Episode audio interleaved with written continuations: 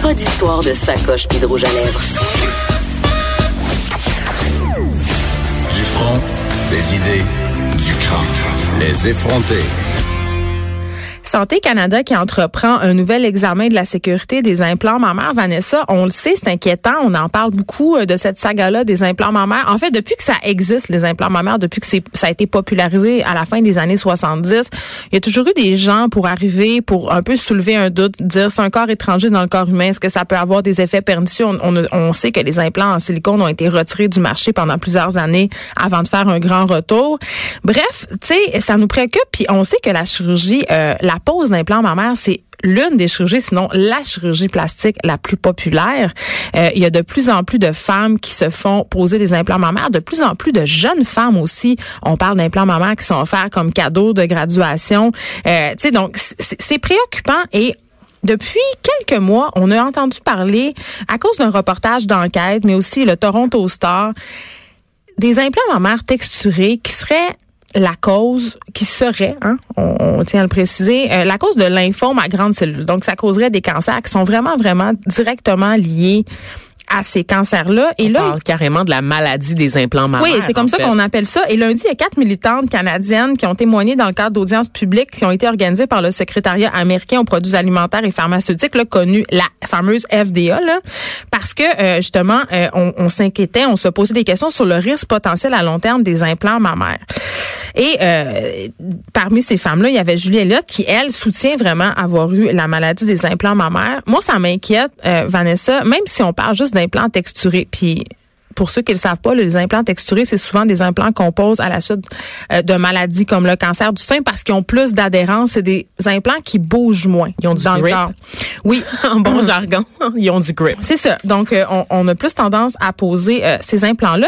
Et il y a beaucoup de femmes qui qui notent des problèmes. C'est pas nécessairement des cancers. D'ailleurs, il y a une page Facebook où ils se sont réunis ces femmes-là.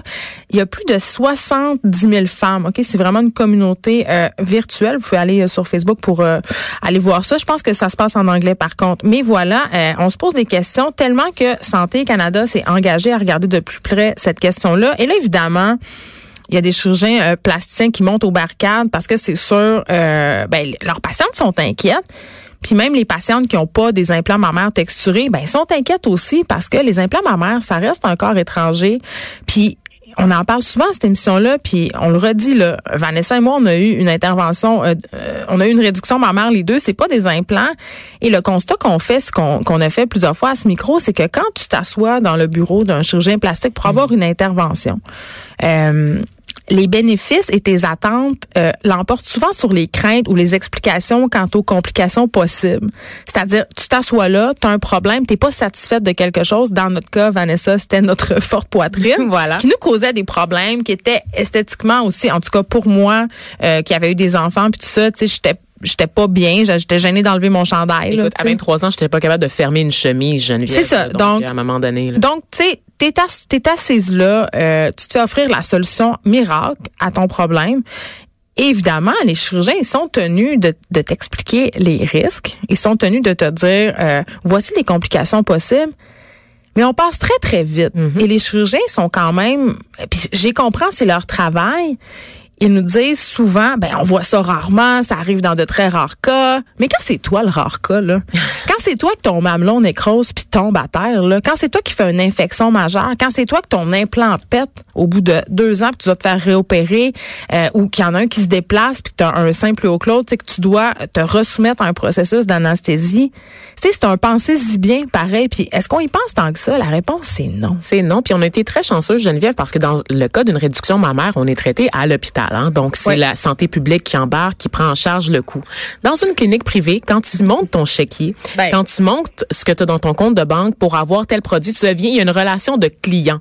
Il y a vraiment une relation de vente, en fait. Et ça peut changer complètement le rapport avec le chirurgien. Je dis pas tout que c'est des grippes sous puis qui essayent de vous voler puis qui essayent de vous avoir puis qui minimisent les risques. Mais ce que je vous dis, c'est que la responsabilité est peut-être un peu plus élastique que ce qu'on voit dans le réseau de ben, la santé. On parle, oui, on parle de consentement éclairé ici. L'un des grands constats de cette de cette en fait rencontre qu'il y a eu lundi, c'est que les femmes ne reçoivent pas toute l'information dont elles auraient besoin pour prendre une véritable décision éclairée. Je connais plein de filles qui se sont faites poser des implants mammaires qui ne savent pas qu'on doit changer ça au bout de 10 ans. Moi-même, tu me l'apprends, je ne savais pas. Les prothèses, ça dure pas toute la vie. Il faut les changer. Fait que ça veut dire que si tu te fais poser des implants mammaires à 20 ans, tu vas devoir faire un réajustement à 30 ans, à 40 ans, à 50 ans, à 60 ans. Si ça te tente, c'est sûr que tu peux les garder, mais l'effet sera plus la même. Il y a une chance que ben, ça coule.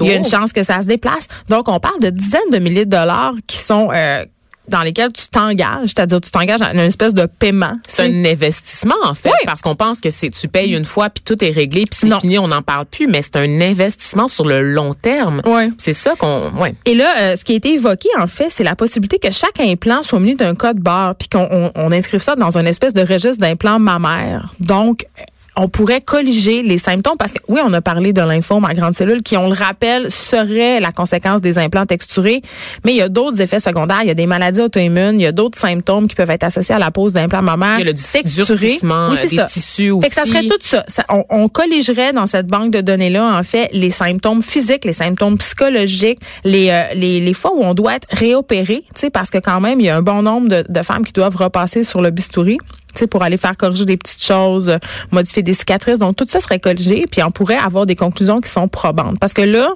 j'ai l'impression qu'on est dans une espèce de banalisation, parce que puisque c'est une pratique, oui, c'est vrai qu'il n'est pas très risqué. L'opération en tant que telle, elle est, c'est pas une opération difficile. Il y a pas grand risque.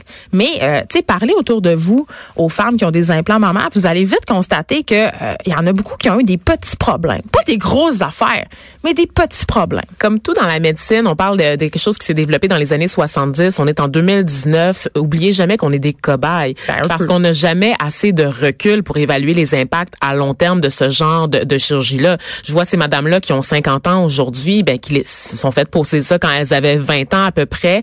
Ben, c'est maintenant qu'elles voient l'impact sur le vieillissement de ben leur corps, de leur organisme. Et c'est là qu'on réalise, oups, c'est peut-être pas aussi compatible qu'on pensait. C'est peut-être pas aussi, aussi banal qu'on nous le laisse croire. Et moi, pour de vrai, euh, je le dis, j'ai considéré l'idée de me faire mettre des implants suite à ma à ma réduction mammaire pour retrouver une espèce de galbe, juste un peu, tu sais pour retrouver une texture euh, de sein euh, plus jeune, entre guillemets, un galbe plus présent.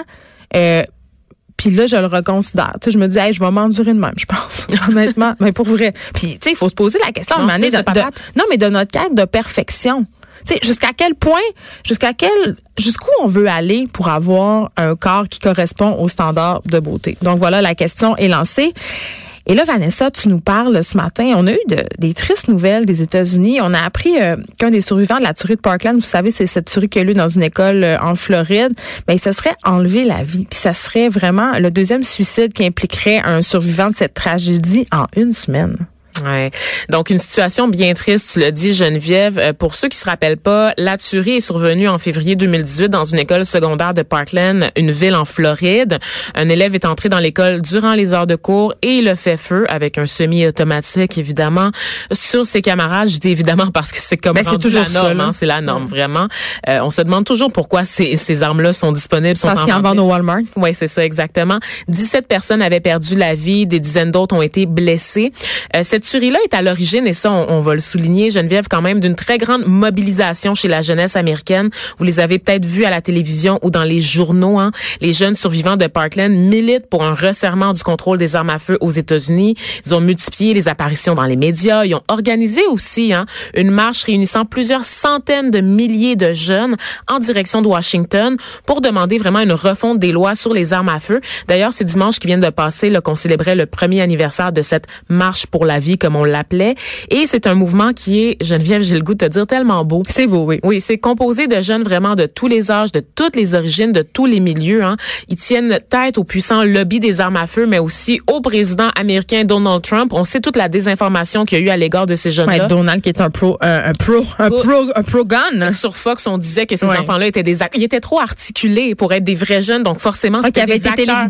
Non, c'était des acteurs. Oh, c'était des acteurs que les, les lobbies anti-armes avait engagé pour faire passer le message. Tellement de désinformation sur cette tragédie, Geneviève. Là, et je pense que ça, ça contribue au cynisme et au fait qu'ils soient désabusés, ces jeunes-là, et qu'ils prennent vraiment la parole. Donc, ils ont trouvé une façon de canaliser la peur, la colère et aussi l'incompréhension là, à la suite de la tragédie de Parkland pour en faire un projet de société, pour éviter aussi d'autres tragédies du genre. Pour les médias américains, c'est du bonbon, c'est l'éveil d'une génération. C'est beau, c'est porteur d'espoir on a beaucoup parlé de la beauté de ce mouvement-là. Par contre, il y a ce côté un peu plus sombre, le choc post-traumatique, évidemment, qui vient avec tout ça, qui est pas mal inévitable après une survie Mais pourquoi ils se suicident, ces gens-là? Ou un attentat, mais il y a aussi, Geneviève, ce qu'on appelle la culpabilité du survivant. c'est ça. Les deux sont intimement liés, mais c'est pas la même chose. Euh, déjà, bon, on sait que le deuil à la suite d'une tuerie de masse, c'est quelque chose de très difficile à porter. D'abord parce que c'est beaucoup de personnes d'un coup, mais aussi parce que les tueries sont liées à une, à une idéologie qui va souvent euh, menacer une identité. Hein? Mais on apprenait ce matin que le père d'une victime de la tragédie de Sandy Hook s'était suicidé six ans après le décès de sa fille. Est-ce que c'est la même chose? On, en parlera tout à l'heure parce qu'il y a évidemment une prise en charge qui est différente pour ce qui est du syndrome de la culpabilité, du, parce que la culpabilité du survivant, c'est vraiment quand tu as échappé de peu à la mort, quand tu étais toi-même sur place, que tu aurais pu intervenir, que tu aurais pu sauver quelqu'un. Et c'est la question existentielle que tu te poses lorsque tu restes derrière.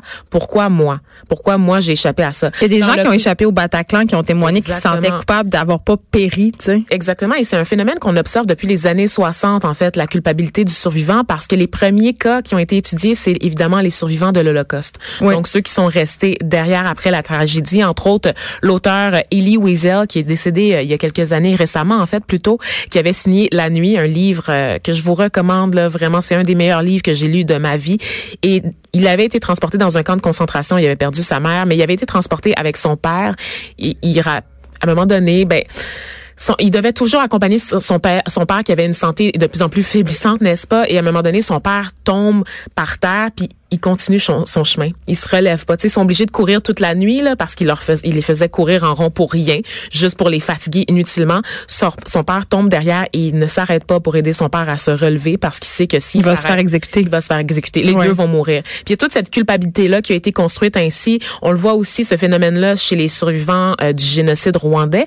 Corneille, le fameux chanteur Corneille, en a parlé beaucoup hein, de ça. Les survivants de la guerre aussi qui ont perdu euh, des collègues au combat expérimentent souvent la culpabilité du survivants. Donc tout ce qui est lié au génocide, aux tueries de masse, mais aussi euh, ce qui est lié aussi pour le, commun des mortels aux accidents de la route. C'est bête à dire, mais quand tu arrives dans un carambolage, puis le char devant toi se fait emporter, puis toi tu l'échappes in extremis, tu te demandes mon Dieu, qu'est-ce qui s'est passé? J'ai un ami qui a fait un accident d'auto euh, quand on était adolescent. Euh, c'est lui qui conduisait et les deux personnes qui étaient à bord ont malheureusement perdu la vie et il s'est senti très coupable de ça et il a été atteint justement du syndrome du survivant et en plus de se sentir excessivement mal parce que dans sa tête, c'était de sa faute. Exactement. Parce qu'il conduisait, tu sais. Et donc, pour ce qui est euh, des tueries de masse liées à l'idéologie, comme je le disais, on, ce, qui est, ce qui est lourd à porter, c'est que c'est le, le fait que c'est lié à une identité. La couleur de peau, la religion, l'orientation sexuelle ou l'allégeance politique, même le genre, on l'a vu avec la Polytechnique, n'est-ce pas? Mm-hmm. Et donc, le survivant devient de plus en plus conscient de son identité dont il peut pas vraiment se défaire et constate le fardeau, ou plutôt le coût lié à l'identité, c'est un constat qui est assez brutal. Cette caractéristique-là que je possède peut me coûter la vie. Et donc, ça devient assez rapidement aliénant, t'en doutes, Geneviève, cette espèce de peur-là latente. Dans le cas des actes isolés, ben, c'est les questions sans réponse qui embarquent et qui empoisonnent la vie des survivants. Comme je te le disais, pourquoi moi? Et c'est ce qui s'est passé dans le cas de cette jeune fille, Siné Allo, euh, 19 ans, qui est une survivante de Parkland, qui s'est enlevée la vie dimanche dernier. C'était le, le premier suicide, en fait était déjà rendue à l'université, mais elle, elle jamais réussi à, elle a jamais réussi à passer par-dessus la tragédie. Ses parents ont affirmé aux médias que la jeune fille souffrait, souffrait en fait du syndrome du, du stress post-traumatique et de l'angoisse du survivant, donc les deux.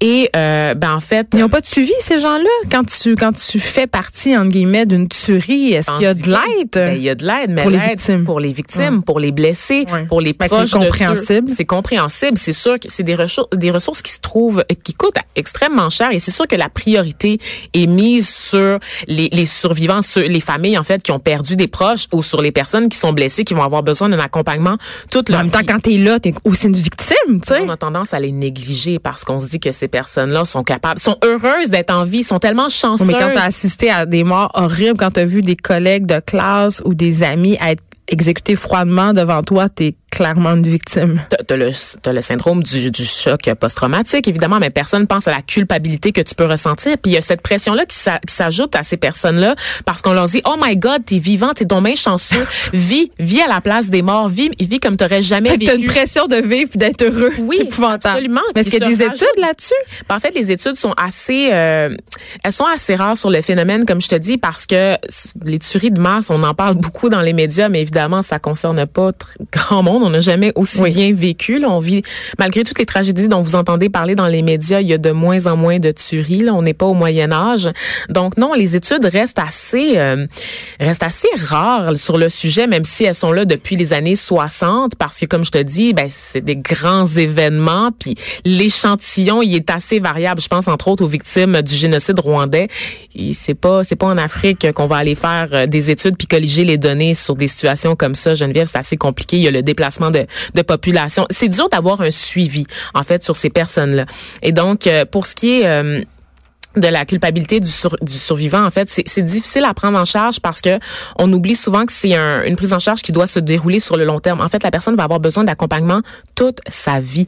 Et euh, il y avait déjà un élu aux États-Unis qui avait souligné euh, que les jeunes en Floride avaient été un peu laissés de côté. Laissés à eux-mêmes. Laissés à eux-mêmes effectivement. Donc il manquait de ressources déjà au lendemain de la tuerie pour accompagner juste les familles des victimes. Donc imagine les survivants qui sont restés derrière. Donc évidemment on sait qu'il va falloir rester attentif à tout ça au cours des prochaines semaines parce qu'en plus de la culpabilité, ben il y a l'effet d'entraînement et c'est peut-être ça qui explique euh, le suicide de ce papa-là qu'on a appris là, dans la nuit euh, d'hier à aujourd'hui en fait. Et on s'imagine bien, bien que ce soit malheureux que parce qu'il y a eu justement une espèce de vague de suicide, les autorités vont mettre des mesures en place pour accompagner ces gens-là. C'est toujours triste qu'on ait besoin des événements malheureux comme ça pour que des moyens soient mis en place. Restez là après la pause. Il y a Caroline J. Murphy qui vient nous parler de potin.